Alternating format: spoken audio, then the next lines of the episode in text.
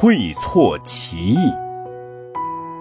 从前，有一个人和别人的妻子私通。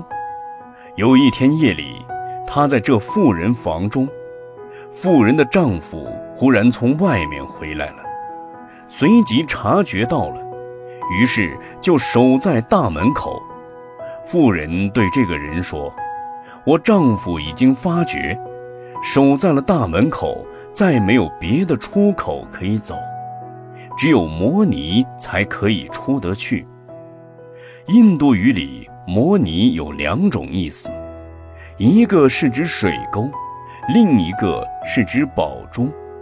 当时，妇人是叫情夫从水沟里逃走，可是这个人会错了意，以为是要得到宝珠才能出去，就到处寻觅，可是却毫无踪影，还说道：“如果找不到宝珠，我就脱不了身。”不一会儿，情夫就被妇人的丈夫杀死了。凡夫之人也是这样。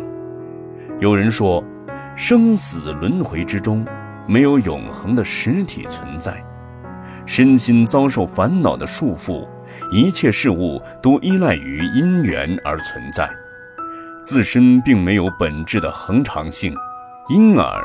人也没有起着主宰作用的自我或灵魂，也就是说，无常是苦，而苦是空，无我的，所以应该破除断常二见，处于不断不长的中道，在这中道之中，就能得到解脱，不受生死的缠缚。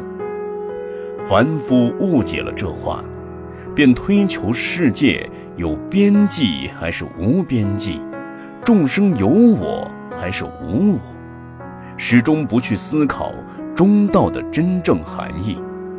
等到命中了，遭到了无常的杀害，堕于三恶道中，就像那个愚人，四处寻找摩尼珠，被他人杀害一样。